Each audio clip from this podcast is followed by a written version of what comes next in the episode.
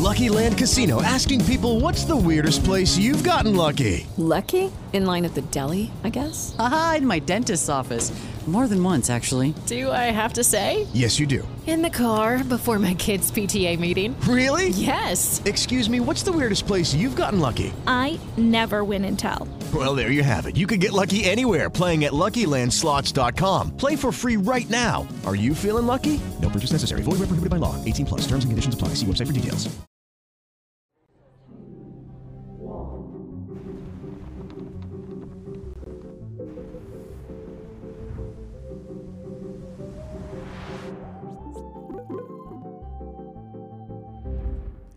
Ho, ho, ho! Feliz Natal! Salve, salve, amigos da ciência em todo mundo! Um Feliz Natal para você aí que está nos assistindo nessa véspera de Natal, né? Estamos chegando aqui no finalzinho de 2021. Tô aqui com a Ned, beleza, Ned? Beleza, Sérgio. Isso aí. Hoje é o programa é o seguinte: Sacane responde. Isso aí. então, temos aí uma série de perguntas que foram coletadas lá no nosso Instagram. Então, se você ainda não é seguidor do Ciência Sem Fim, lá no Instagram, vai lá, Instagram, né? Ciência Sem Fim, né? Diretaço, né? Exatamente. Bate Ciência Sem Fim lá, siga a gente, porque podemos fazer, repetir essa dose algum dia, quem sabe, coletando perguntas lá, dúvidas que assolam a mente de vocês, beleza? Ó, falando aqui dos nossos queridos Lego Dealer, tá aqui com a gente e ano que vem lá no estúdio novo com o nosso STS-31 que levou o Hubble ao espaço. Aliás, se ele tivesse aí ainda, estaria levando o James Webb, né? Será? Será que levou? Será que já lançou? Mas a culpa é do Será foguete? lançou? É, a culpa é do foguete, a culpa é do telescópio, a culpa é de quem? Tem uma música, né? De culpa quem é a culpa? É, isso mesmo. E aí, vai saber, né? Então, Lego Dealers, obrigado aí por ter passado esse 2021 com a gente. Entrem lá, Lego de tudo que é tipo, Legos Ideas, Legos Creator, Harry Potter, Star Wars, campo de futebol, tem tudo lá. E esperamos aí 2022 continuar com essa parceria com vocês. Beleza? Então, é o seguinte, a dinâmica vai ser assim. A Ned pergunta, E o e Sacane respondo- responde. Isso aí. Como se a Ned é como se fosse você aí da nossa querida e singela audiência, né? Eu serei a porta-voz de vocês, tá bom? É Isso aí. Então vai lá, Ned, manda. Partiu? Partiu. Vamos lá. Bru underline Castelo. Você já foi visitar a área 51? Boa pergunta, hein? Área 51. Vamos primeiro vamos explicar para o pessoal o que é a área 51, né? A área 51, pessoal, nada mais é do que uma área militar dos Estados Unidos, fica ali no estado de Nevada, né? Se não me engano. É, visitar a área 51. Ninguém pode entrar lá dentro, a não ser que você seja militar. Então, você não pode entrar, não é aberta. Não é um lugar para você entrar. Você pode chegar até a grade ali. Já fui na grade ali da área 51, sim. E você vai só até ali e volta, cara. O que, que você teve lá? Absolutamente nada. Uma grade escrito área 51, área militar e pronto. Tem um pessoal que tenta invadir, tem um pessoal que faz um festival de. Tem um festival de ET lá, que é muito engraçado, que vai todo mundo vestido de ET e não sei o quê. Então, assim, é um negócio bem maneiro. Mas lá dentro ninguém pode ir. E o que, que tem na área 51? Nada, cara. Porque tem lá desenvolvimento de armas modernas pelo, pelas Forças Armadas Americanas. É, você foi na área 51, ficou na grade e não viu nenhum ET? Nenhum. E nem do, do- do- dos fantasiados. E sabe o que é legal lá? Porque tem os bar na beira da estrada e tudo, e é tudo com temática extraterrestre. Sabe o que eu lembrei agora? Lembra uma vez que fizeram um mega evento que ia aí não sei quantas pessoas, o pessoal desses bares, inclusive, ah, aumentaram os estoques, não sei o quê. Aí as Forças Armadas, quem vier vai ser preso. Exatamente. apareceu ninguém. Exatamente. Porque tem esse negócio, o pessoal acabou criando uma, né, uma... Cara, os caras aproveitam, né? Pra ganhar dinheiro de qualquer jeito. Então, cara, já que vocês gostam mesmo, então vem aqui, nós vamos fazer um festival aqui na área 51. Mas os bares lá na, na beira da estrada é tudo com temática extraterrestre, tem navezinha e tudo. Mas lá dentro, cara, não dá para ir, a não ser que você seja funcionário das Forças Armadas Americanas. Assunção Underline B. O que você está pesquisando lá na Unicamp? Tem muitos orientandos? Muito boa pergunta, né? Então, para quem não sabe, eu trabalho na Unicamp num lugar específico chamado CEPETRO, que é o Centro de Estudo de Petróleo, porque o estudo de petróleo é, uma, é um estudo que a gente chama multidisciplinar, interdisciplinar. Então, tem o pessoal da engenharia, tem o pessoal da geologia, tem o pessoal da matemática, tem o pessoal da ciência da computação, e lá a gente integra toda essa galera aí. O que, que eu pesquiso? Posso falar o que eu pesquiso? Eu pesquiso é o seguinte: a gente tem o pré-sal, que é a nossa maior província petrolífera, hoje uma das maiores do mundo. Só que o pré-sal tem um problema muito grande. O que, que é o pré-sal? O pré-sal é carbonato. Carbonato, para quem não sabe, é o mesmo tipo de rocha que faz cavernas. Então, essas cavernas que você visita, é tudo de carbonato. E essas cavernas que a gente visita aqui, existem elas iguaizinhas, só que a 7, 7,5 quilômetros de profundidade. E o que, que acontece? Quando você está perfurando um poço, se o equipamento encontra uma caverna dessa, ele despenca e quebra. E são milhões de dólares perdidos. Então, a minha pesquisa hoje é como encontrar cavernas a 7 quilômetros de profundidade. É um negócio complicado pra caramba e temos sim bastante orientandos lá de mestrado, de doutorado, até de graduação. Orazal underline Otten. É possível que essa matéria escura ou energia escura seja um novo éter? É, só que ele está meio confundindo, né? Porque são duas coisas bem diferentes, tá? A matéria escura, ela tem propriedades que se assemelham com a gravidade, que é, ou seja, juntar as coisas. Então, é a matéria escura que é responsável por manter uma galáxia inteira. A galáxia está girando, por que, que as estrelas não saem voando pelo universo? Por causa da matéria escura. Energia escura, exatamente o contrário. Ela tem a capacidade, é uma força que ajuda a empurrar as coisas, afastar as coisas. Por isso que o universo expande graças à energia escura. Agora, tem gente que fala que talvez a matéria escura seja um novo tipo de do éter aí, né? Que era a substância que o pessoal pensava antigamente que permeava o universo. Tá? É, Roberto P. Neiva. Estaremos vivos para ver o ser humano em Marte? Eu acho que a gente vai estar sim, né? O que, que você acha, Nandy? Sim, será? Eu acho que vai. Eu, eu tenho minha. E o meu chute pessoal é 2050. Então vamos ver. Até lá estamos vivos, sim, tranquilo. É.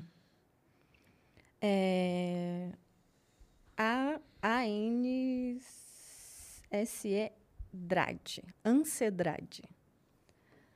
É, teria como criar o Hélio 3 com um satélite fora da nossa atmosfera sem ir na Lua?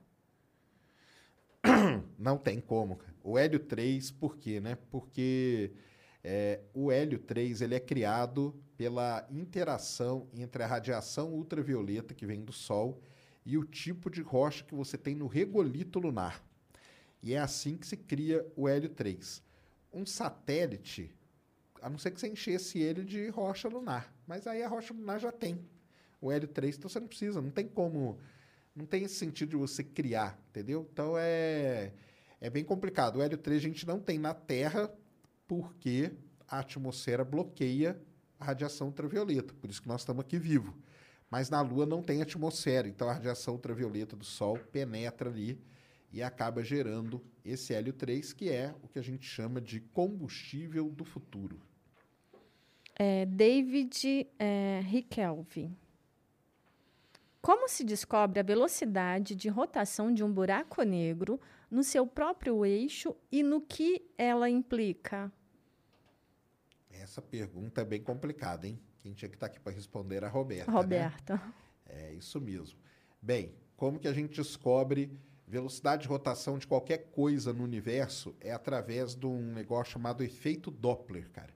Então, o que, que o pessoal faz? Eles estudam a, na verdade, a gente não descobre a velocidade de rotação do buraco negro em si, né? A não ser pelos jatos, alguns deles tem aqueles jatos de matéria e tem o disco ao redor.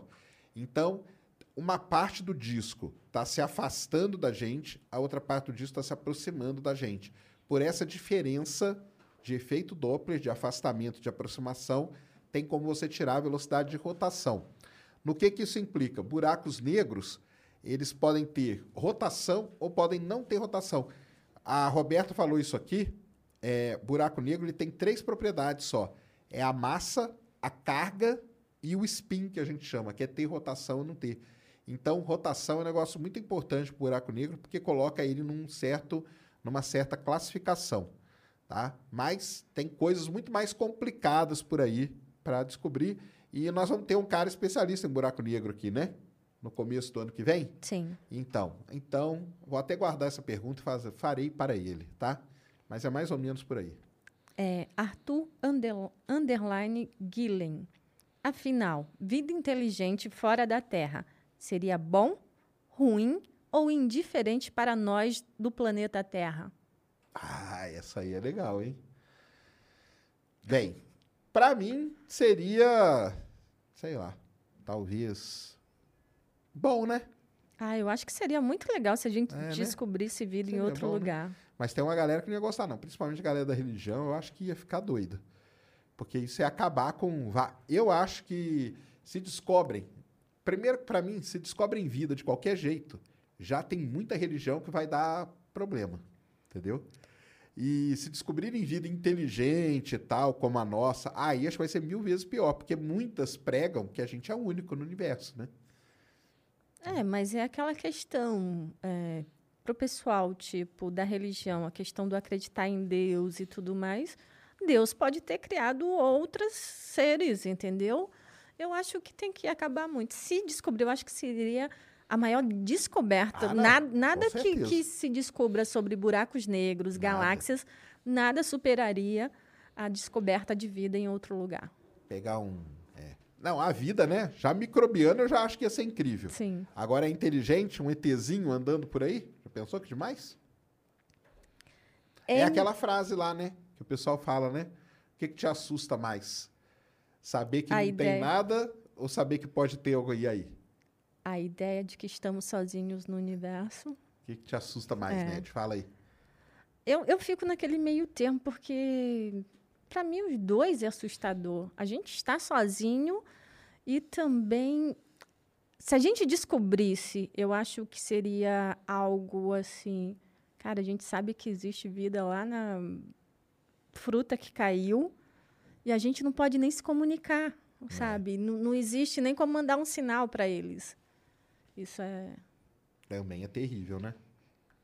MPS Couto é o nosso amigo Ah, Marcelo claro, Couto, Marcelo Couto. está sempre com a gente. Isso. É, qual as questões mais importantes você espera que o James Webb possa desvendar Primeiro a grande questão, né?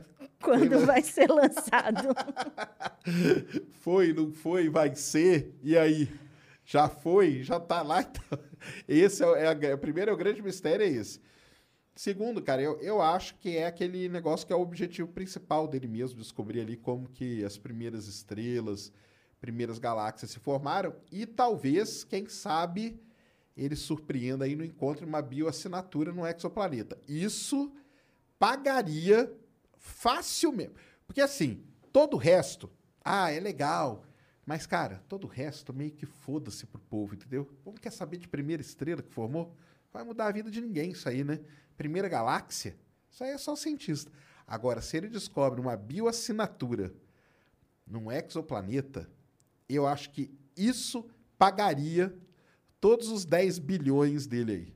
Mas disso tudo que você falou, uma coisa que tipo mudaria a minha vida seria saber quando que ele vai ser lançado.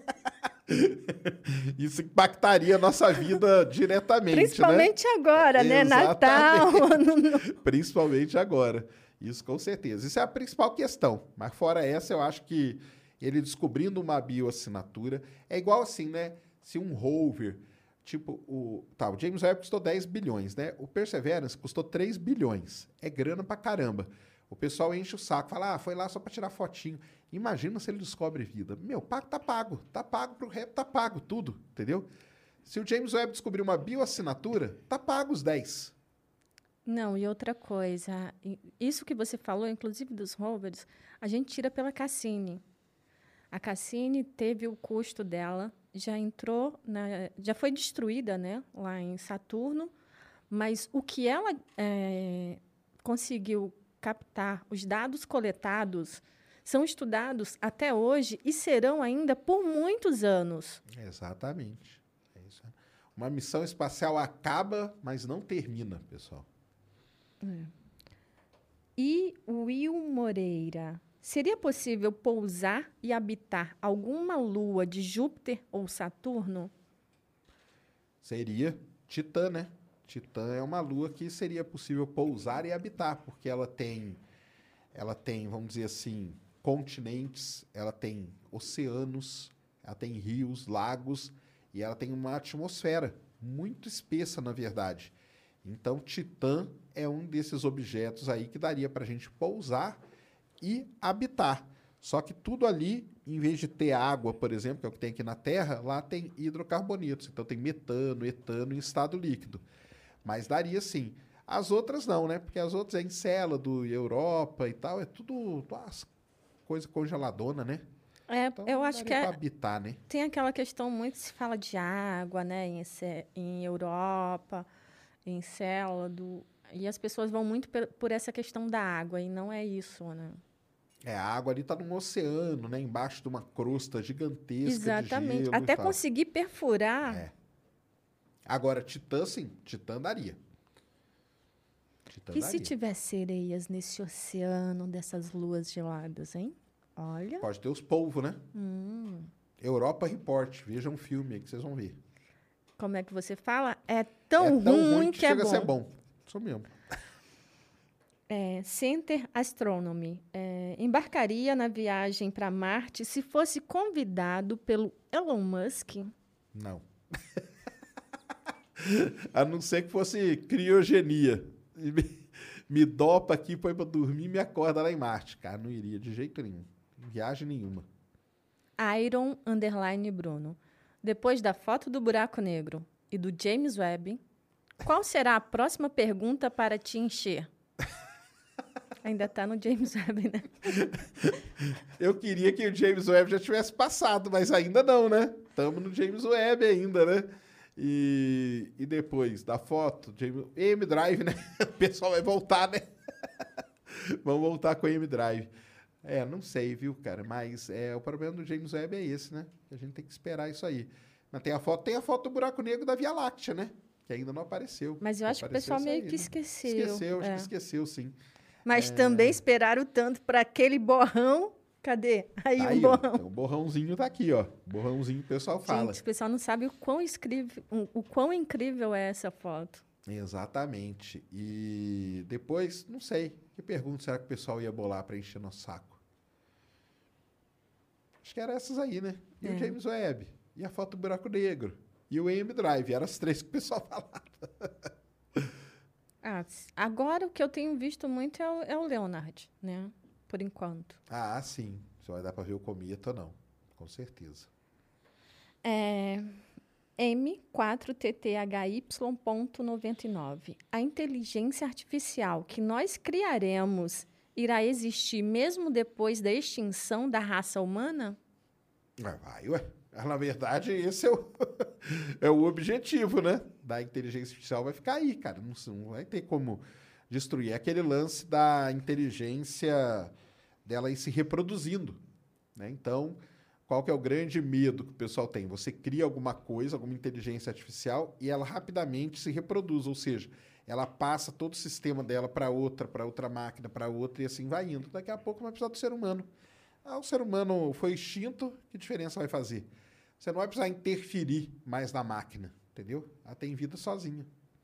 É, você falou que podiam fazer perguntas para você sobre. A- né? Pode fazer. Então vamos lá. GH Xavier M. Se o pato perde a pata, ele fica viúvo ou fica manco?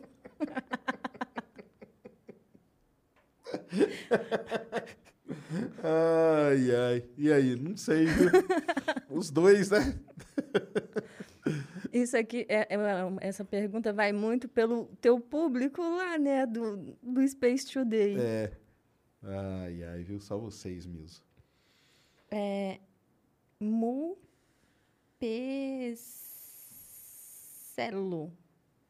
Mupeslo, isso. O que você espera de forma pessoal para o futuro da ciência no Brasil? É complicado esse futuro aí, né, cara? O problema é que aquele negócio que eu falo, né? Sempre, né, cara? O Brasil não gosta muito de ciência, né? A NET fica meio bravo quando eu falo isso, né? O pessoal fica bravo também. O Iberê também veio aqui, falou que fica bravo também. Mas é Mas eu verdade. expliquei o Mas é verdade. que que eu fico brava e você concordou comigo. Não, o povo até pode até gostar. Quem conhece, né? O problema é que o povo nem conhece também, entendeu?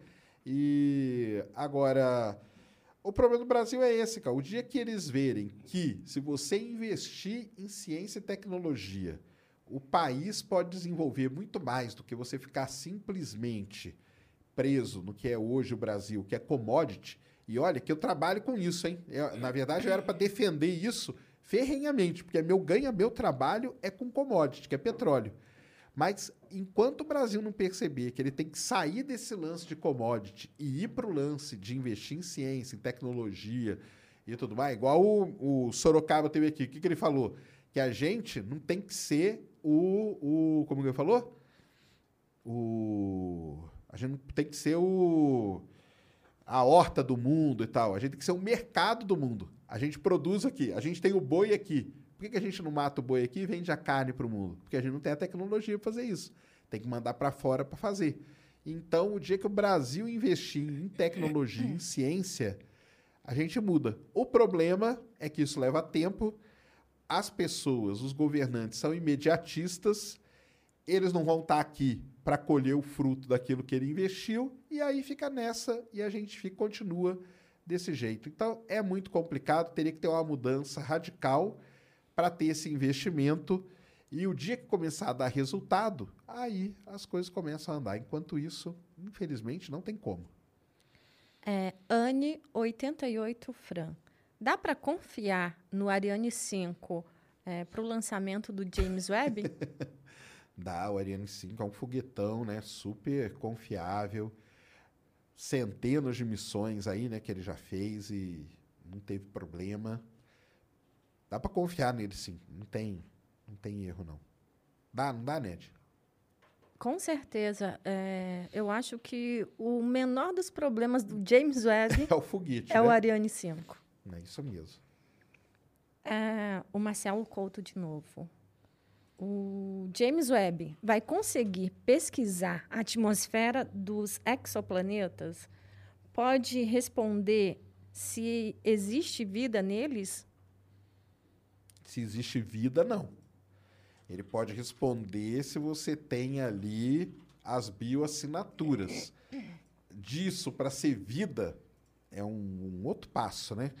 Porque tem gases que a gente detecta que são relacionados com a vida. E metano, por exemplo, ozônio é muito importante, oxigênio é outro. E outra, se eles são encontrados juntos, aí aumenta mais a chance ainda. E de- em determinadas proporções, mais ainda. Mas ele pode detectar esses gases que estão relacionados, né, ou tiveram com algum tipo de vida que já existiu, tá? Ou até mesmo que pode existir, mas aí teria que encontrar uma combinação ali perfeita desses gases, tá? Mas a ideia dele é atrás dessas bioassinaturas, sim. É, Conrado Underline Danilo. Qual a sua expecta- expectativa com o James Webb. James Webb? Tem alguma observação específica é, que esteja ansioso? Bem, expectativa primeira, ser lançado, né? Então, essa é a expectativa de todo mundo. É, observação que eu tô, que eu espero. Essas aí de exoplanetas, eu acho que vão ser bem interessantes, que nós vamos estudar direitinho a atmosfera. E quando você vê também, é, o que, que o pessoal faz? Eles pegam a imagem que o Hubble gera e eles têm como simular como que seria a imagem do James Webb. E você vê as simulações, são imagens assim realmente muito mais nítidas. Então, por exemplo, eles é, simularam como que seria o James Webb observando o campo profundo do Hubble, que é aquele ponto que o Hubble ficou lá por, durante dias e apareceu um monte de galáxia. Com o James Webb apareceria muito mais. Então isso aí é legal pra caramba. Então tem muita coisa aí pra gente, pra gente ver. E você? O lançamento. O lançamento, né? É verdade, o lançamento é a maior Mas, expectativa é, né, no hum. momento. Apesar dessa questão das galáxias, eu acredito que o- os exoplanetas é algo que tipo, vai. Eu acho que vai impactar bastante estudar as atmosferas do- dos exoplanetas. Conseguir detectar uma bioassinatura, gente, isso será. Isso paga ele, meu. é o que eu tô falando. Paga. Pra mim E. paga. Ninguém nem vai lembrar que custou 10 bilhões. Não, e vão querer fazer uma missão de Vão querer 50 fazer outra, bilhões para tentar Aí estudar é o máximo aquele, é possível. aquele negócio que a galera fala, né? Muita gente fala assim: ah, a NASA tem grana infinita. Ela não tem grana infinita. Ela tem uma grana ali que tem uma reserva. Mas se ela descobre um negócio desse, aí ela pode chegar perto de ter grana infinita. Exatamente. Entendeu? Aí pode. Aí começa uma nova corrida. Você lembra, é, igual o caso da fosfina, quando teve aquele negócio? Isso. O- todas as agências começaram, ah, não, vamos fazer uma missão para Vênus. Claro. Porque o primeiro que chegar e conseguir detectar, ó, tem vida, pô, vai ser o Exatamente. é, Raí Underline Car- Cardoso 75. Sérgio, o que você acha da colonização em Marte? É, o que podemos esperar para isso nos próximos anos? Cara, colonizar. É, depende do que é colonizar, né? O que, que seria colonizar? Então, eu acredito. O pessoal tem muito essa noção do colonizar, de ter uma colônia fixa, né? De ter humanos morando ali em Marte. Eu acho que ir a gente consegue, É. mas colonizar. É, colonizar eu já acho também que é bem mais complicado, viu? É uma coisa ma- mais da ficção mesmo do que da realidade, cara. É, e a gente pode ir, ir e voltar algumas vezes e tal. Agora, deixar um ser humano lá vai ter que ter muita coisa, porque ele vai ter que ficar muitos anos lá sem receber nada. E isso é muito complicado. Então, colonizar, eu acho que está um negócio muito distante ainda da nossa realidade. Aí não estaremos vivos, não. Aí, provavelmente não. É, underline Ateles. Salve, Serjão. Explica para, para nós o que são os pontos de Lagrange. Abraço do seu fã. Ponte Lagrange entrou na moda, né? Não, o bom é que o pessoal começou a entender, a querer saber o que, que é. Ninguém nem sabia o que, que era isso, né? Exatamente. Por que, que o Ponte Lagrange entrou na moda? Por causa do James É o hype. Tudo é o James Webb hoje, cara, entendeu? É, O que, que é Ponte Lagrange? Quando você tem dois objetos no sistema solar, Terra, Lua, Terra, Sol, Terra, Marte e tal, existem pontos que são de equilíbrio gravitacional, ou seja, se você jogar uma coisa nesse ponto, aí uma nave, um satélite, qualquer coisa, vai ficar orbitando esse ponto. Ela não nem cai para a Terra, nem cai para o Sol, no caso. Ou nem cai para a Lua, nem para a Terra. São pontos de equilíbrio gravitacional. Quem descobriu esses pontos foi o cara chamado Lagrange, que é um matemático, e entre a Terra e o Sol tem quatro pontos de Lagrange. O James Webb vai ficar num específico chamado L2. Tem o L1, L3, L4, L5. Entre a Terra e a Lua tem outros pontos de Lagrange. Entre a Terra e Marte tem outros pontos de Lagrange. Como que você calcula isso? Você pega os dois objetos que estão em questão aí e você calcula as forças. Aquela decomposição de força, igual o pessoal faz em, em trabalho de física.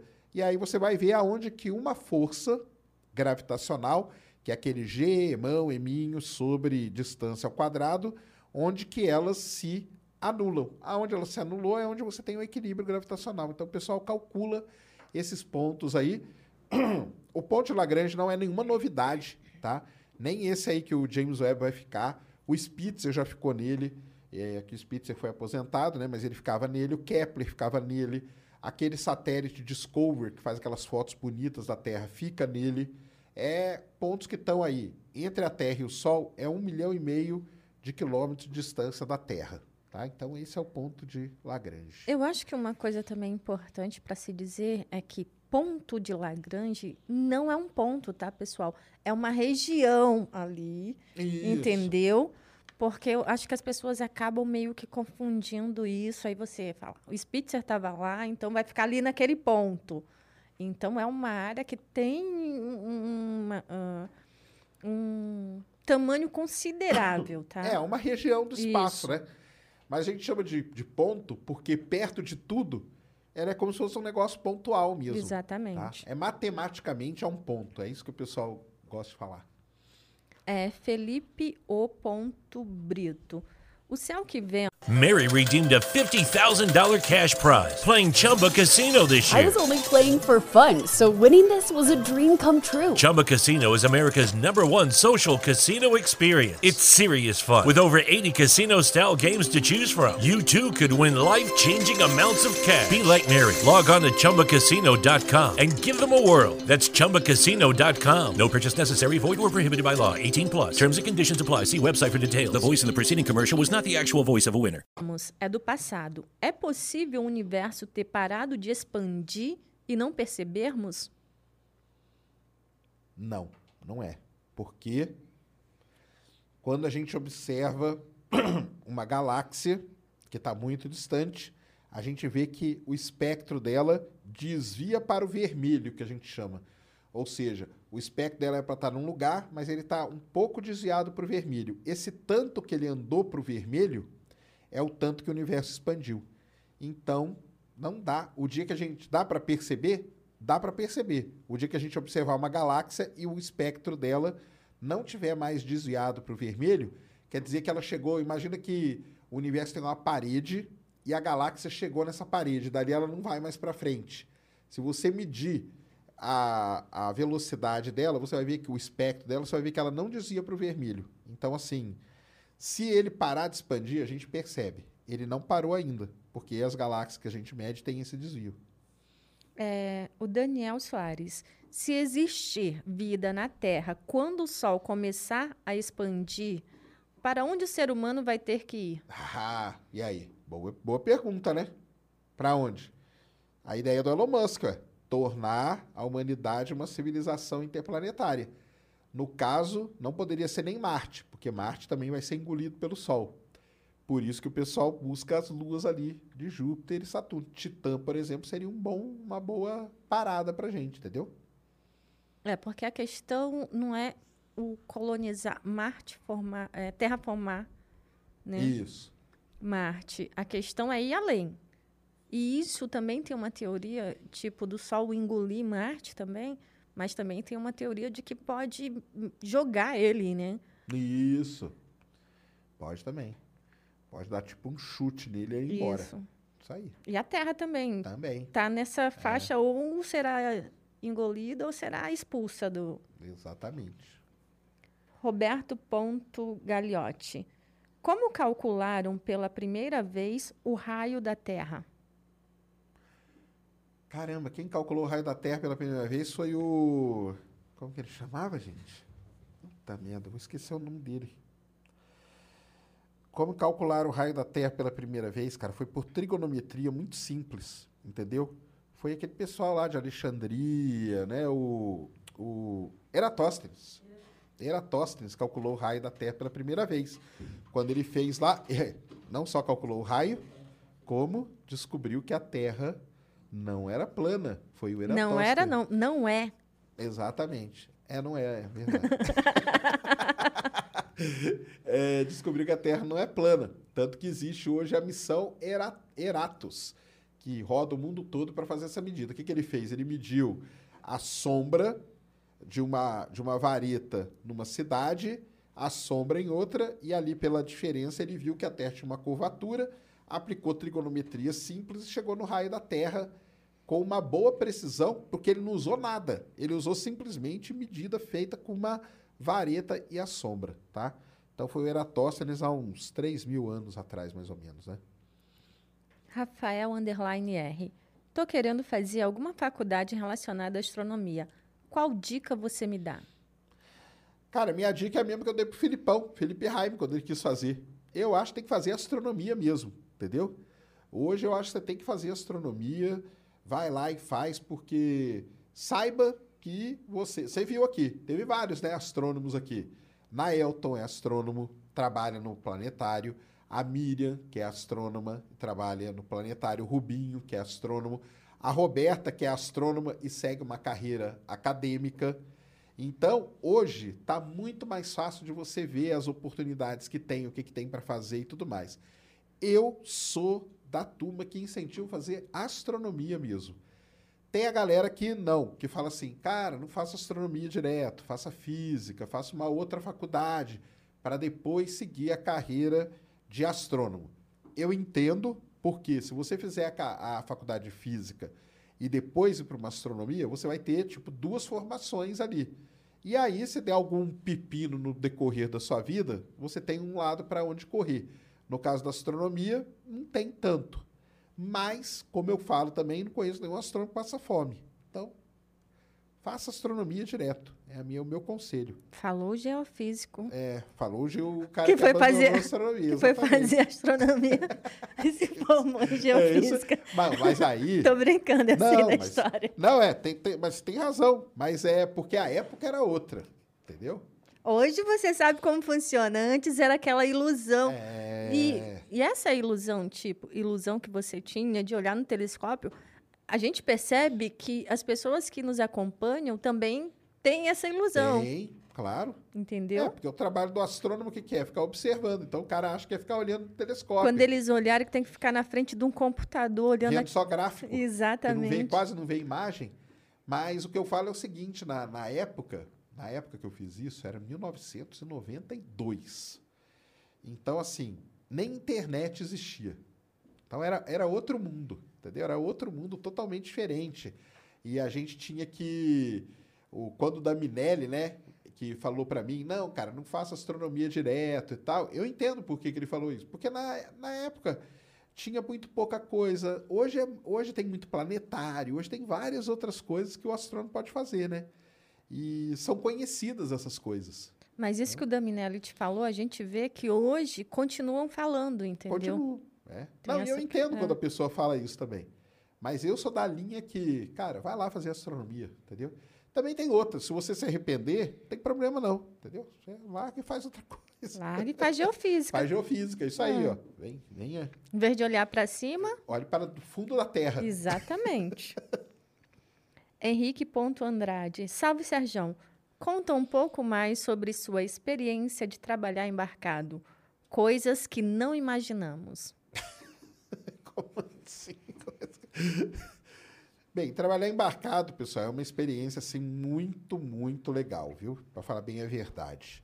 Eu trabalhei alguns anos, trabalhei em navio de aquisição sísmica, trabalhei em navio de perfuração e trabalhei em plataforma também. É... Cara, o negócio é o seguinte: você tem que aprender várias coisas. Por exemplo, eu tô lá no navio, era um cara formado e tal, com aquela toda aquela aquela nitideza, né? Quando você sai, pô, sou formado, não sei o quê. Sou geofísico. Sou geofísico e tal. O que, que eu fazia no navio boa parte do tempo? Limpava banheiro, entendeu? Essas coisas, porque no Caía, navio não tem. caía de plataforma. de, plata... é, cair de plataforma foi, foi mais depois, mas cheguei a cair de plataforma. Mas eu limpava banheiro, eu ficava, eu lembro direitinho, lembro direitinho, como se fosse hoje. A gente estava fazendo aquisição, aqui é onde é o pré-sal hoje. Os dados do pré-sal eu que adquiri. É, eu estava dentro do navio, tipo 3, 4 horas da manhã, aquele marzão lá, e eu sabe o que eu estava fazendo? Passando fita crepe num fio, cara.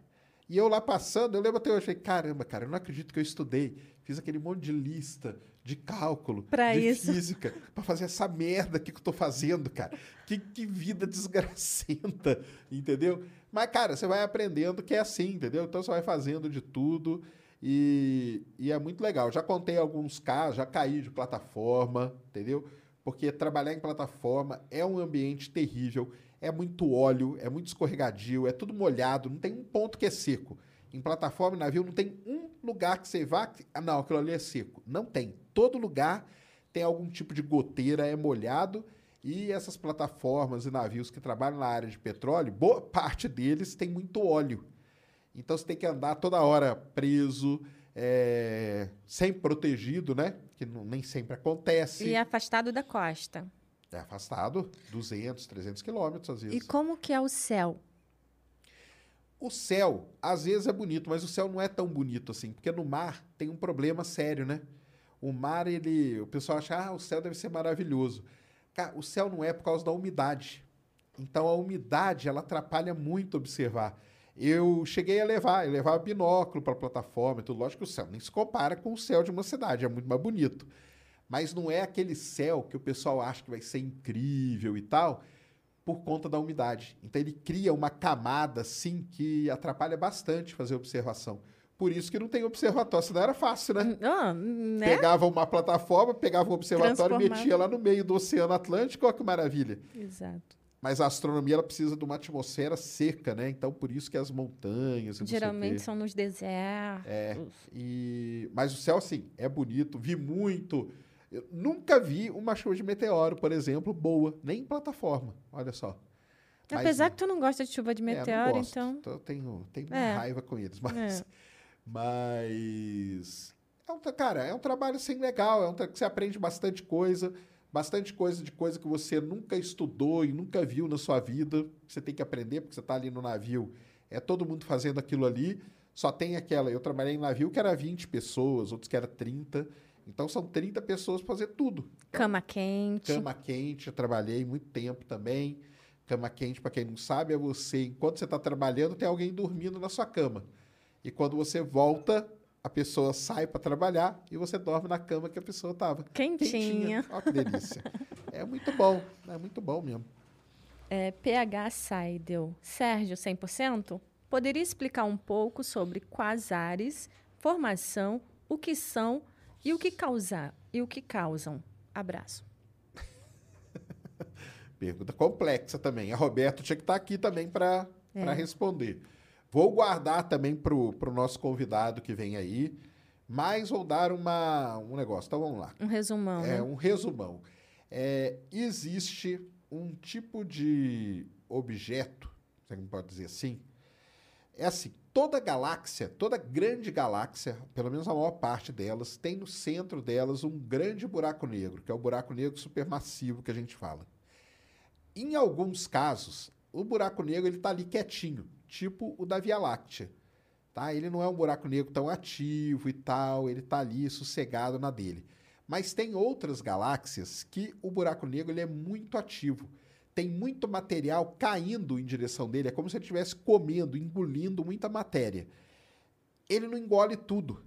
Uma parte da matéria cria um disco ao redor do buraco negro, que a gente chama de disco de acreção, e esse disco de acreção começa a girar muito rápido e começa a emitir muita radiação. Esse tipo de galáxia específica tem um nome. Chama-se núcleo ativo de galáxia, ou seja, onde você tem um buraco negro com uma grande atividade. E aí, os astrônomos dão o nome disso de AGN, tá? E esses buracos negros, eles emitem jatos de radiação. E é aí que começa a classificação. Então, dependendo da maneira como daqui da Terra a gente está observando esse jato, esse objeto vai ter um nome. Então, se o jato ele vem direto aqui na nossa cara, ele é chamado de blazar, tá? Se o jato ele é totalmente perpendicular, ele é chamado de quasar. Se o jato ele tem uma, uma não, se o jato ele está totalmente perpendicular, é galáxia do tipo Seyfert que a gente chama. Se o jato ele tem uma determinada inclinação, aí ele é chamado de quasar. E tem um outro tipo que é a radiogaláxia. Mas não são só esses, tá? Tem um livro sobre a GN, até o cara que vem aqui é um cara especialista nisso, e eu vou perguntar para ele. Cara, tem tipo uns 40 tipos disso aí. Mas o quasar nada mais é do que um desses objetos que é classificado de acordo com a inclinação que a gente vê esse jato de matéria que está sendo emitido. Então, isso aí que é. Como que se forma? A gente não sabe, que é aquele grande mistério da formação dos buracos negros supermassivos. Será que eles já nascem grande ou será que eles vão sendo resultado da colisão de vários outros? Então, isso é uma coisa que o pessoal quer descobrir. E o que causam? O que eles causam? eles causam muito problema para a evolução da galáxia, porque eles podem criar uma região ali onde você não tem formação de estrela, ou eles podem reciclar. Já existe esse trabalho até feito pelos brasileiros aí, que é o feedback né, do buraco negro, que é reciclar a matéria. Então, ele tem. A causa dele principal é na evolução da própria galáxia. Tá? Então, isso aí que é um quase. Mas vou guardar essa pergunta também para o nosso convidado que vem aí. É, Luiz Edu Fraga. Salve, salve, Serjão. É possível que no futuro iremos mandar astronautas robôs 100% inteligência artificial? Eu acho que sim. Vai ser até melhor, né? Não vai ter tanto problema, né? Eu acho que seria o ideal. Acho que a primeira tripulação marciana ser de Ser de robôs. robôs? Será? Porque a gente precisa. Quando chegar em Marte, é preciso ter uma estrutura lá. Então, se puder levar robôs que possa fazer esse trabalho, eu acho que seria o ideal. montando, né? Pra Exatamente. O problema é se eles chega, ficarem muito putos e quando chega lá, gente, né? Quando vocês chegar lá, mata todo mundo. E tava, aí? tava te esperando. Aí eles vão criar a consciência de que eles são os pioneiros em Marte, não vão É. querer o ser humano lá. E aí? O que, que vocês estão fazendo no meu planeta? Exatamente, aí é complicado. Mas eu acho que vai ter sim. Vai ter um momento que não vai ter como, a gente vai mandar robô. Na verdade, se pensar assim bem, né? Os rovers são isso, né? São Exatamente, robozinhos, né? são. Só que as- a única diferença. Bom, o Perseverance já é praticamente autônomo, né? Mas os primeiros, tudo bem, eles eram controlados daqui, mas agora já são mais autônomos. Então, não é um humanoide, mas é um carrinho, né? É, Então, exatamente. Mas É eu tenho uma dó do Fedor. É, o Fedor é o robôzão lá, tá numa caixa lá. o Tá, dia que trancaram ele. se revoltar, então, Não, no dia que, que abrirem aquela caixa, se preparem, hein? Para.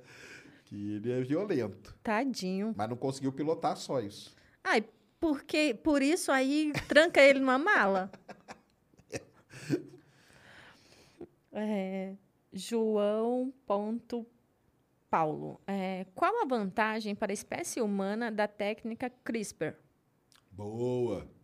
Para quem não sabe o que é CRISPR, né? CRISPR é aquela edição genética, tá? Aquele o que, que o pessoal faz? O pessoal pega o DNA e consegue editar o DNA. Então imagina que você vai ter um filho e detecta que seu filho vai ter uma doença ali, sei lá, uma doença que vai matar ele logo que ele nascer, ou uma doença muito terrível. E você consegue fazer o mapeamento genético disso. Então é possível você ir lá e editar o DNA de modo que o seu filho não nasça com aquela doença e nasça bem, com saúde e tudo mais. Esse é o lado bom, mas tem um lado ruim também. Imagina que eu sou um bilionário e falo assim: a partir de hoje só vai ter na Terra careca cabeludo. Não vai ter mais nem careca e nem cabeludo. E tá famoso, hein? Careca cabeludo. Careca cabeludo. dia tá famoso. Aí o que, que eu faço? Eu vou lá e edito o DNA só para ter isso, entendeu? Ou alguém fala assim: não, não quero mais que nasçam pessoas do, sei lá, orientais. Vai lá e edita. Então tem tudo tem um lado terrível. O CRISPR ficou muito famoso porque aqueles chineses fizeram isso, mostraram que era possível, foram presos, né? Muita gente diz que eles foram um bode expiatório só porque está acontecendo isso. Isso é um negócio, uma realidade já. E é igual, o pessoal acho que não vai lembrar, né? Da ovelhinha Dolly, né? Lembra Eu da- lembro. Então, Lembro. então, tinha a ovelhinha E também. foi uma que era- repercussão muito É. grande, né? porque esses negócios de clonagem, edição de DNA e tudo, ele passa por uma por aquele grande problema da ética, Não que é a ética com. científica. Entendeu? Você está editando, você está sendo os Tá religiosos detestam, É. porque você está, por exemplo, você está fazendo o papel de Deus. Isso. Entendeu? E para os cientistas realmente tem essa questão ética. Tem a questão ética. Então, assim, tudo, tudo, cara, tem um lado bom, tem benefício muito grande. Mas tem o jeito de você usar isso para o mal. Então é muito perigoso, precisa ser muito bem regulamentado e tudo. E que Stevens, ele fez a segunda pergunta mais feita? A primeira é sobre o James Webb. Qual é a segunda? Qual a segunda? Tá gripado? Não. Sobre Ciência Sem Fim. Qual é a segunda pergunta Ah, mais tá. feita aqui? Já sei. Pedro Loso vai vir? Quando Pedro Luz vai vir no Ciência Sem Fim? Isso, galera. Pedro Loso vai vir sim, nós já estamos conversando. Ele até postou um tweet outro dia falando. Ó, Pe- acho que nem ele aguenta mais. O pessoal vai lá encher o saco dele. Para ele falar no Twitter. É, para ele falar isso, quer dizer que o pessoal pegou no pé dele, né? Ele escreveu lá, falou que nós já conversamos, nós já conversamos pessoalmente, tá? E ele tá vendo lá, a agenda dele é muito atribulada, cara. Mas aí e ele, tem, ele não mora em São Paulo. Então, o dia que ele estiver por aqui, com certeza virá. O, con- foi um dos primeiros pessoas que foram convidadas e nós estamos só esperando ajeitar a agenda. Fiquem tranquilos aí. Overhaul. Acho Aliás, que é assim. fica aí até uma boa, hein? O que, que acontece primeiro? O Pedro Loso e do Ciência Sem Fim? O James lançamento do James Webb. Tá aí a pergunta. Não teve um que perguntou É, o que, que mais. Pronto, é essa a pergunta. E o Pedro Loso, vem quando? Então, depois do da foto do buraco negro, do James Webb, agora Pedro Luz. No Ciência Sem Fim. É. Isso aí. Overhaul. É, você acha que algum dia poderemos viajar entre galáxias? Viajar entre galáxias? Se eu acho? Eu acho que não. Não. As distâncias são muito grandes, são, não dá para cumprir isso. Ah, o ARP, ah, não sei o. Cara, tudo isso é coisa, por enquanto, só da ficção científica. É, Maxwell, curte assistir uns animes? Se curte, quais? Acho muito legal o anime. Meu filho, na verdade, assiste bastante. Eu, Death Note, já assisti. Naruto, né? Quem nunca assistiu um Narutinho, né? De vez em quando é bom, né? A Mas- Stephanie que gosta. É, né? É. É, Stephanie gosta mesmo. né? Otaku, né? Que a gente chama. O cara que é fãzão de anime tem um nome chamado Otaku. Mas, assim, não é meu, meu tipo de coisa preferida. Mas, sim, Okaiwatch. Gostava muito de Okaiwatch. Então, fica aí, ó, a dica. Gui Rueda é, 02. Ciência básica sempre ou nem sempre se transforma em aplicada? Nem sempre. Nem sempre. A Luísa não veio aí e falou pra gente. O pessoal começa ali estudando milhares e milhares de moléculas na ciência básica. Daquilo ali você vai evoluindo. Até você chegar a ter um medicamento, por exemplo, daquelas milhares, pouquíssimas, dezenas talvez só que viram medicamento. Então, a ciência básica é muito importante, mas nem tudo, né, vai, vai ser aplicado, tá?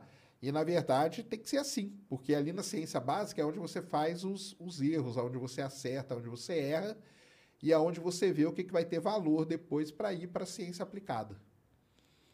É, Fernando. Sérgio, o Palmeiras tem mundial?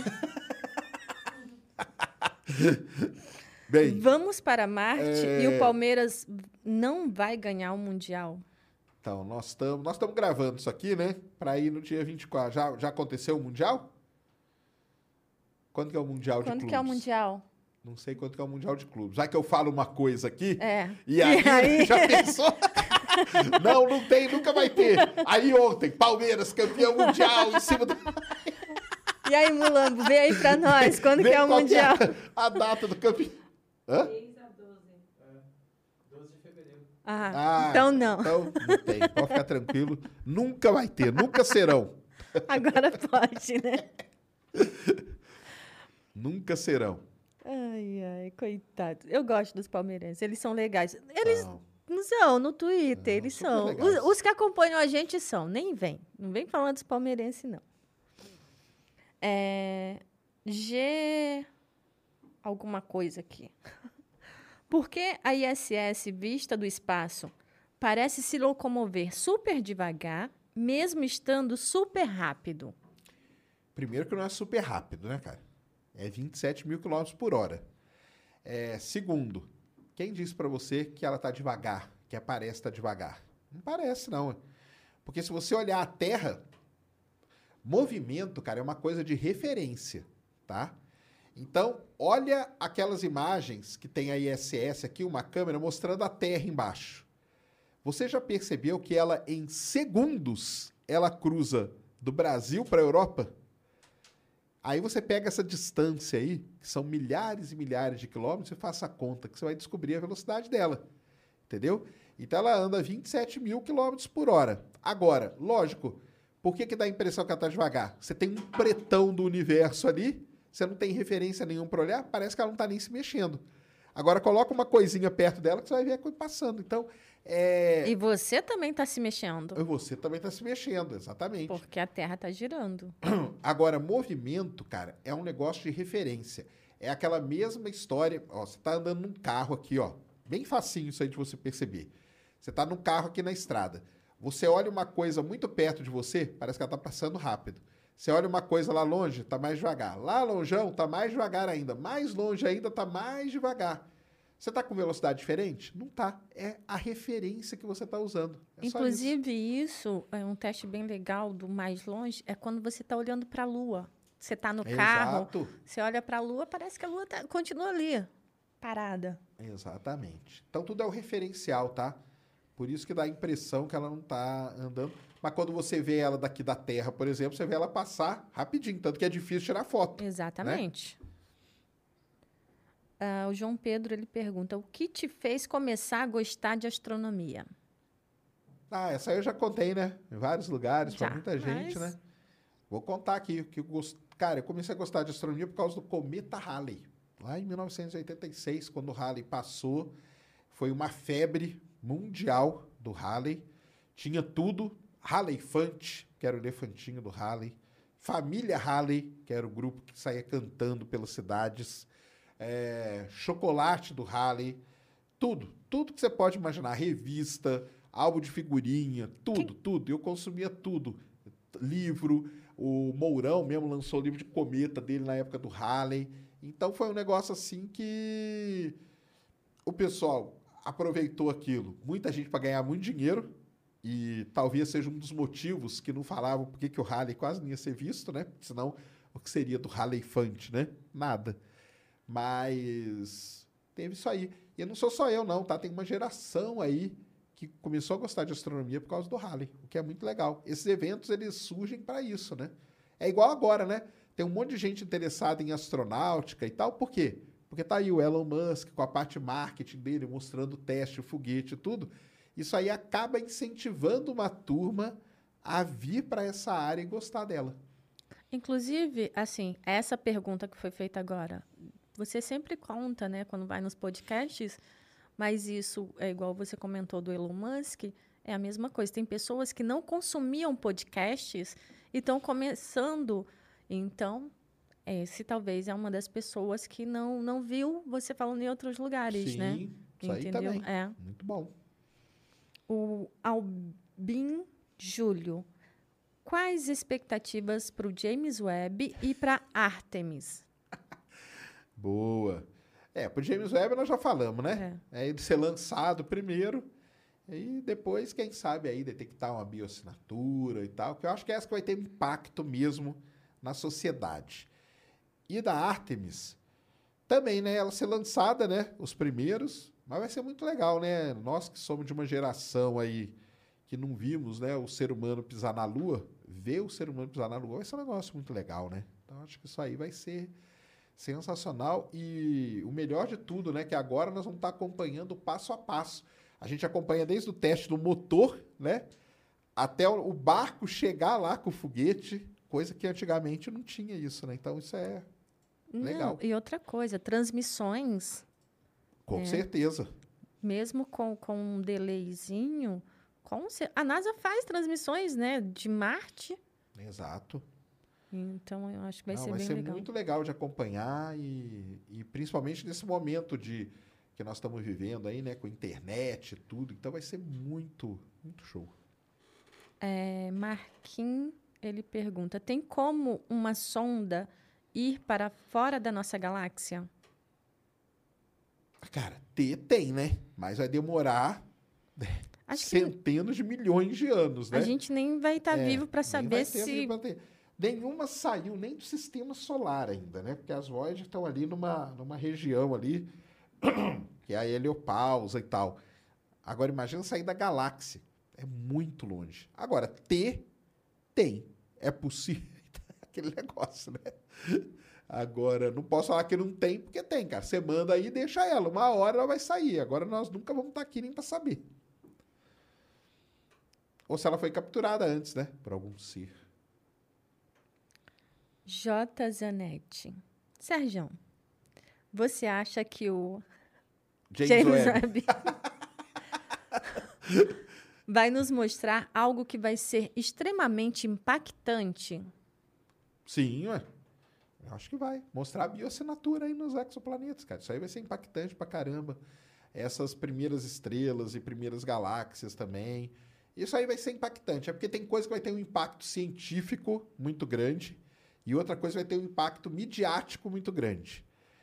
Eu prefiro no momento que tem um impacto midiático muito grande. Porque aí o pessoal vai pelo menos parar um pouco de falar um monte de coisa. É Gulfenga. Se nós conseguíssemos ficar parados no espaço, é, também ficaríamos parados no tempo? parados no no espaço, a gente ficaria parado no tempo? Boa pergunta. Mary redeemed a $50,000 cash prize playing Chumba Casino this year. I was only playing for fun, so winning this was a dream come true. Chumba Casino is America's number one social casino experience. It's serious fun. With over 80 casino style games to choose from, you too could win life changing amounts of cash. Be like Mary. Log on to chumbacasino.com and give them a whirl. That's chumbacasino.com. No purchase necessary, void or prohibited by law. 18 plus. Terms and conditions apply. See website for details. The voice in the preceding commercial was not the actual voice of a winner. Tem? Muito boa pergunta. Boa pergunta. Bem, a gente ficaria, né? Porque na verdade tem o a, o espaço não é o espaço, né? É o espaço-tempo, né? Exato, espaço-tempo. Então, se você tá parado ali num ponto, você tá parado nos dois, né? Acho que sim, viu? Não sou especialista nisso, mas acredito que sim. PH. Pinheiro. E se com James Webb talvez a gente consiga encontrar uma civilização? Você acha possível? Civilização? Não. Civilização. Porque aí, civilização, a gente teria que ir atrás de uma outra coisa que chama-se tecnoassinatura, que é diferente da bioassinatura. Bioassinatura pode ser uma alga, pode ser um microorganismo, qualquer coisa que produza aquele gás. Agora, uma civilização teria que ter uma tecnoassinatura. Aí teria que ser algo muito diferente para a gente encontrar o James Webb, nem está preparado para isso. Wallace underline K999. Existe foguete no Brasil? Existe, ué. É, existe foguete, sim. Os foguetes sondas aí, que nós não transmitimos, mas que estão aí. É... Chun-Li. 12 minutos é muito tempo? Tá gripado? Esse acompanha o Esse canal. acompanha o canal. O que que é... O que que é o 12 minutos é muito tempo? Um dia tá aí até um lançamento, né? E alguém chegou e perguntou assim: "E aí, vai demorar?" Eu falei: "Cara, tá aqui o relógio, falta 12, 12 minutos. minutos. 12 minutos para você é muito ou é pouco?" Ah, não, para mim é tempo demais. Eu falei: "Então pronto, então para você é muito, para outro pode ser pouco." E eu tá gripado, cara. Eu não sei porque que o pessoal fala isso. Eu tô gripado hoje? Dá a impressão que eu tô gripado? E aí? Comentem ó. aí. Comentem aí se eu tô gripado ou não. Ah, Victor, ele pergunta: é possível trazer água dos lençóis freáticos de Marte aqui para a Terra? Mas para que isso? Pra que nós vamos fazer isso? Às vezes eu, eu não entendo muito. É igual, tipo, trazer água de Europa. Tem tanta água aqui. É, não faz muito sentido. Você É. vai trazer água de Marte no lençol freático, vai ser muito pouquinho. Isso aí, um custo violentíssimo para tirar essa água de lá. E trazer para a Terra, tem água aqui muito mais barata por enquanto, cara. É. Quem sabe se um dia der uma crise, Mad Max, por exemplo, um negócio assim, e a gente tiver a tecnologia, talvez sim, mas hoje não tem porquê, né? Mas quer ir morar em Marte? Se conseguisse segurar lá, o ideal seria a gente levar para lá. É, leva o pessoal para lá. Ah, Felipe, é, por que os anéis de Saturno têm um formato é, organizado, entre aspas, organizado em disco, é, por que não está cobrindo todo o planeta? Boa pergunta, cara. Isso aí tem um negócio que é chamado de. É, como chama? Limite de Roche. Entendeu? Um objeto, você tem um objeto lá, Saturno, ou qualquer objeto que seja, ele tem uma massa e uma força gravitacional. Se você pega um outro objeto e vai aproximando dele, vai chegar um momento que esse objeto vai se arrebentar inteiro e vai começar a orbitar aquele objeto maior. Então é pelo fato dele estar orbitando, ele tem uma certa velocidade e aí ele assume aquela forma discoide ao redor do, do objeto maior. É por isso. Se não fosse assim, aí ele poderia ocupar o planeta inteiro, porque ele não estaria nessa órbita ao redor, aí estaria espalhado pelo planeta, tá? Mas é só por isso. 95 Bertocco. É, onde termina a atmosfera terrestre e começa o espaço? Ah, essa é uma pergunta. Tem até um vídeo meu aí que é famoso na mão dos terraplanistas.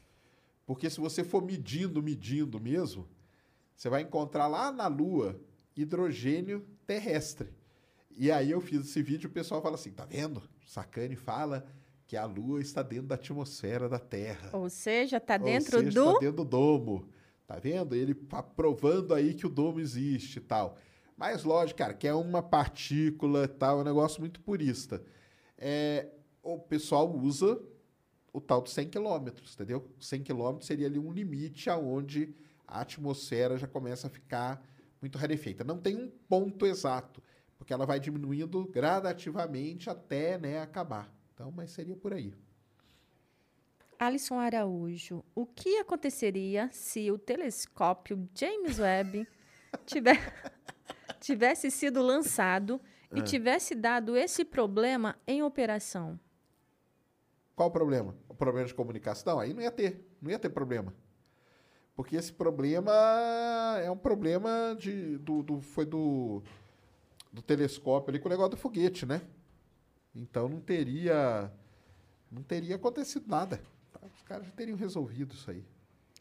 Aí e teria como consertar ele lá em cima ou seria uma missão fracassada? Não tem missão, não tem nada. James Webb esquece. O Jonathan, qual a principal função da sonda eh, Solar Probe pesquisando o nosso Sol? Grande abraço, sou seu fã. Valeu.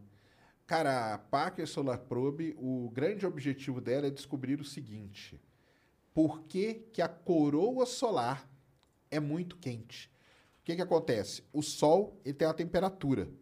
A temperatura no interior do Sol é 15 milhões de graus. À medida que você vai saindo do, do, do centro do Sol, indo para a superfície, a temperatura vai diminuindo, o que é, claro, óbvio, né? Chega na superfície do Sol, ela é 6 mil graus. Só que na hora que você começa a sair da superfície e ir para o espaço, ir pela atmosfera do Sol, que é a coroa do Sol, qual que seria a tendência? Diminuir mais ainda, não é? Mas não. A coroa tem temperatura na casa dos milhões de graus. Como que você explica isso? Esse é um problema chamado aquecimento da coroa solar. Ninguém sabe por quê. Não tem algumas ideias de por que, isso aconteça, mas qual é o único jeito da gente saber disso? É mandar uma sonda que mergulhe na coroa solar e capte as partículas ali para a gente estudar. E é isso que a Parker Solar Probe está fazendo. E ela tem esse nome porque foi esse cara, Eugene Parker, que descobriu esse grande problema aí do Sol. O Fred, ele pergunta, Sergião, se fosse multimilionário, que tipo de projeto você empreenderia? Caramba, se eu fosse multimilionário, enfiar astronomia em tudo que é escola aí do Brasil. cara. Pronto. Um, tele, um observatório em cada escola brasileira. Bom. Com a câmera fodida, com cúpula, com tudo. É, A possibilidade de ir para uma dessas estrelas. Não, ele começa aqui. Se a visão que temos para as estrelas a partir daqui da Terra é de muitos anos no passado, se houvesse a possibilidade de ir para uma dessas estrelas e olhar para a Terra, conseguiríamos ver a Terra ah, no, passado. É, ué. Isso aí. E ver tudo o que estaria acontecendo naquele momento? É, se você está numa estrela a 66 milhões de anos-luz de distância da Terra e olhe para a Terra, você está vendo a Terra como ela era na época que tinha dinossauro. Ou seja, você pode estar numa estrela, alguém aí no universo, vendo o momento em que os dinossauros foram extintos. Ah, underline Johnny, por que a explosão do Big Bang não causou um buraco negro? Porque ela não foi uma explosão. Esse é que é o negócio, né? Todo mundo acaba falando disso de explosão e acaba tendo é, isso, né? Essa, esse pensamento. Exatamente. Na verdade, ela pode ter surgido de algo que é parecido com o buraco negro, que é uma singularidade. Mas ela não é uma explosão, ela é uma expansão, tá? Esse que é o negócio. É, teremos condições de explorar outros planetas sem serem os da nossa galáxia? Da nossa galáxia, cara. Você tá falando? Não vamos ter nem, Nem, do, nem fora os, do nem, sistema da, solar. nem os da nossa, quanto mais o. Exatamente. o No de- nosso sistema solar, a gente tem condição. Urano, Netuno tá aí, coitado, que ninguém vai neles. Plutão, a gente só passou. Embora Plutão não é planeta, né? Mas é. É, Serjão, na equação do Big Bang, dá para incluir Deus? Complicada, né? Pergunta aí polêmica, né? Pergunta polêmica, né? Vou... Cara, na minha no visão... antes. Hã? No antes. Tipo, no início, no antes, No antes do quê? tipo, não existia nada, entendeu? Ah, Aí teve o Big Bang, né? certo. Então, nessa na equação do Big Bang, antes desse da expansão do universo, de começar o Big Bang, dá para incluir Deus? Dá pra incluir Deus? E aí? E aí? Cara, na minha visão, não, né? Porque eu não acredito em Deus, né? Mas. É o pessoal que pode incluir, né? Não, não fico bravo, não, entendeu? Ah, tem um vídeo no meu canal lá. Aliás, é um vídeo meu que, que do nada todo mundo começou a assistir. Que é a última entrevista que o Stephen Hawking deu. Ele deu até pro, pro Neil deGrasse, Neil deGrasse Tyson. E a discussão deles é o seguinte: o que existia antes, Antes. do Big Bang? Então, assistam lá que vocês vão ver a opinião do Stephen Hawking com relação a isso. E se você descobrir, me conta. Última. Última, vai lá. É, Serjão, planos para 2022, além de dar, Além do quê? além de dar, eu li antes essa para você, mas eu não vou ler, né? A continuação da pergunta. Planos para 2022. Lembrou? Tá certo. ok. Ok, ok. Planos para 2022. Que o Ciência Sem Fim aqui cresça bastante, né? Que venham convidados aí cada vez mais legais, que a gente possa ter papos aí mais, cada vez mais interessantes. Que o chat entenda. Que o chat entenda finalmente que aqui vai vir cientista, vai ter dia que não tem cientista, que não tem problema nenhum, entendeu? Porque ninguém vai lá no Neil deGrasse Tyson quando ele entrevista o cara que ganhou o Super Bowl, por exemplo. Por que, que não vão lá encher o saco dele, né? Deviam lá, vão lá encher o saco dele, cara. Vão lá assim. e coloca assim, hashtag vim pelo Ciência Sem Isso. Fim. Vim pelo Ciência Sem Fim. Vão lá no Star Talk e fazem. Por quê? A ideia é essa, cara. É você pegar pessoas que não estão ligadas e apresente a ciência para essa pessoa. E para o público que essa pessoa traz. Isso é legal pra caramba. Então, espero que o pessoal entenda, vão entender. É, espero que o James Webb seja lançado, ou esteja sendo lançado. Pode estar sendo lançado hoje, hein? Olha só que legal. Se o James Webb foi lançado hoje, foi hoje de manhã, né? É, Porque esse programa está indo à noite. isso. A gente vem aqui no chat e fala. Aí vocês vão ver aqui eu falando, foi lançado. É. Se não foi, não foi. Será que vai? Olha que legal, né? Legal isso, né? Você gravar um programa que vai para o futuro. Ah, doideira?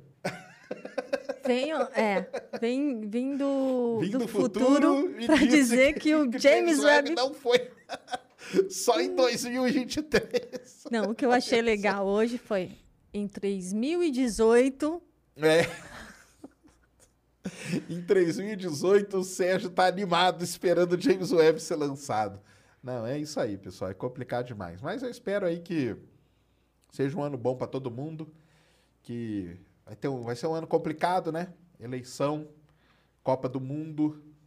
Então vai ser um ano bem, bem do complicado. Espero que vocês fiquem em paz aí interior, principalmente. Mas também estúdio novo. Estúdio Isso, novo.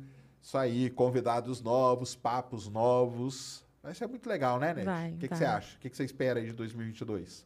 Eu acho que vai ser bem legal, sim. é. Tem essa parte chatinha aí de eleição, de que aí começa uma treta insuportável, né?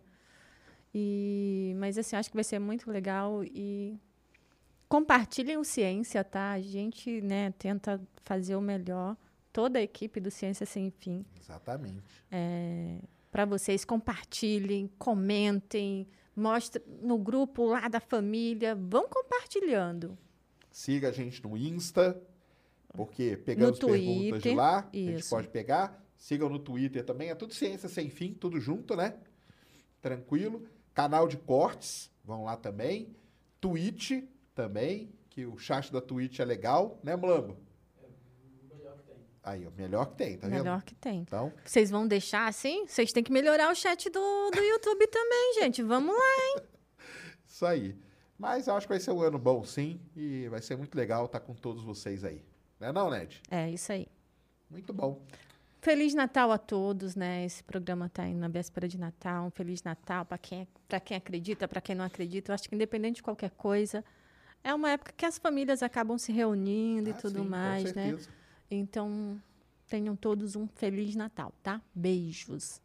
Feliz Natal. Se você está vendo isso depois do Natal, feliz, Feliz ano, ano novo. Você está vendo já em 2022. E se o James Se o Webb... James Webb foi lançado, que bom, entendeu? Hoje nós estamos meio assim, porque exatamente hoje, quando estamos gravando, não sabemos quando ele será, né? Isso. Mas esperamos que ele seja em breve. E um ótimo ano aí para todo mundo. Feliz Natal e feliz ano novo aí pro Mulambo. Gabi também, que tá aqui. Obrigado aí por tudo. E é isso, né, Ned? Deixa É. aí suas redes. Arroba Ned Oliveira 1. É, muito obrigada a todos. Beijos. E tem mais programa esse ano, tá? É isso aí. Fiquem ligados aí, tem mais programa, muito legal. E estaremos de volta ao vivo no estúdio novo. Espero que vocês gostem, vai ser muito legal. Grande abraço a todos. Fomos. Mary redeemed a $50,000 cash prize playing Chumba Casino this year. I was only playing for fun, so winning this was a dream come true. Chumba Casino is America's number one social casino experience. It's serious fun. With over 80 casino style games to choose from, you too could win life changing amounts of cash. Be like Mary. Log on to chumbacasino.com and give them a whirl. That's chumbacasino.com. No purchase necessary, void or prohibited by law. 18 plus. Terms and conditions apply. See website for details. The voice in the preceding commercial was not the actual voice of a winner.